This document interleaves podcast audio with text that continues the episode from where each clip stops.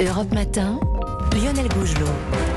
6h15 sur Europe 1, c'est le moment de jeter un coup d'œil décalé sur la presse de ce lundi. C'est le pressing du 6-7. Mhm. bonjour Dimitri Vernet. Bonjour Lionel, bonjour à tous. Alors qu'est-ce que vous avez euh, repéré pour nous dans la presse de ce eh matin bien, un article dans les colonnes du Parisien qui a attiré euh, mon attention. Un article portrait sur l'un des bourreaux argentins de l'équipe de France en finale de Coupe du Monde, le gardien Emiliano Martinez. Ah bah oui, bien Eh sûr. un joueur héros au pays, au comportement zéro. Car oui, ça ne vous a pas échappé, Lionel, cher auditeur. Le gardien de l'Albi Céleste s'est clairement fait remarquer après le sacre mondial avec des célébrations, il faut le dire, à la limite du hors-jeu, entre chambrage à l'encontre des Bleus et gestes grossiers. Le modeste gardien du championnat championnat anglais s'est placé sous le feu des projecteurs d'une manière très peu élégante, un comportement qui agace dans le monde du foot. Un Patrick Vieira, l'ancien joueur français désormais entraîneur outre-Manche, a jugé ces célébrations stupides. Un autre grand nom, Fabio Capello, ancien coach du Real Madrid et de l'AC Milan, n'a pas été tendre non plus avec lui, expliquant que c'était un idiot. Ce sont des réactions Ah oui ben, qui ne sont pas vraiment surprenantes, Non. tant le monde du football n'est pas vraiment habitué au, au chambrage. Pourtant, pourtant,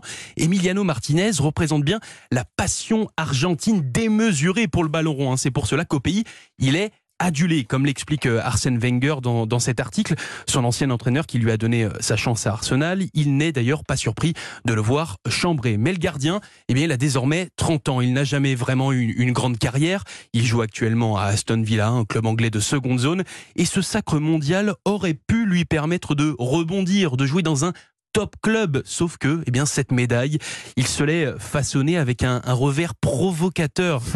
pas sûr que ça plaise au plus grand club et donc pas sûr que Martinez connaisse une fin de carrière très séduisante. Emiliano Martinez, le sombre héros, c'est à lire dans Le Parisien ce matin. Emiliano Martinez, celui que l'on adore détester désormais. hein. Euh, de mon côté, j'ai repéré ce matin cette, euh, cet article du Figaro signé Daniel Guinaud et Véronique Guillemard sur, euh, sur ces entreprises qui ferment leurs bureaux entre Noël et Nouvel An. Pourquoi? Eh bien tout simplement pour faire des économies d'énergie. Forcément. Euh, C'est la période idéale en effet pour euh, accentuer les mesures d'économie face euh, aux factures qui explosent. Et pour cela, eh bien, certaines boîtes n'y vont pas par euh, quatre chemins.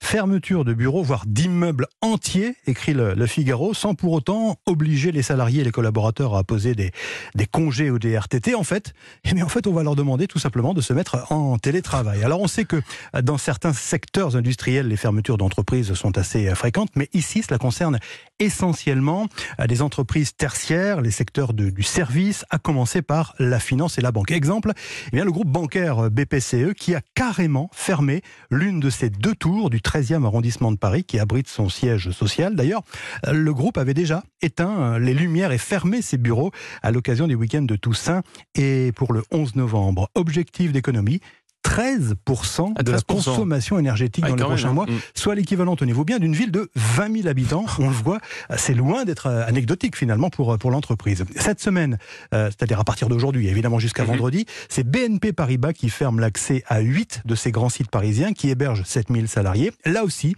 les collaborateurs pourront se mettre en télétravail et ceux qui n'en auront pas la possibilité, eh bien, euh, tout simplement, ils rejoindront un autre bâtiment chauffé.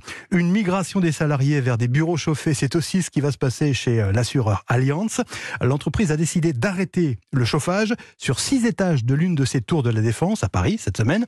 Et là aussi, les employés qui ne pourront pas se mettre en, télé- en télétravail iront se réfugier dans les étages où le chauffage est maintenu. D'ailleurs, Allianz prévoit des mesures d'économie euh, sur le long terme, puisqu'il prévoit de fermer purement et simplement euh, sa tour Neptune, toujours située à la Défense, tous les vendredis, entre le 13 janvier et le 7 avril prochain, date à laquelle on imagine le printemps revenu, il n'y aura plus besoin Ah oui. de, de chauffage dans les bureaux.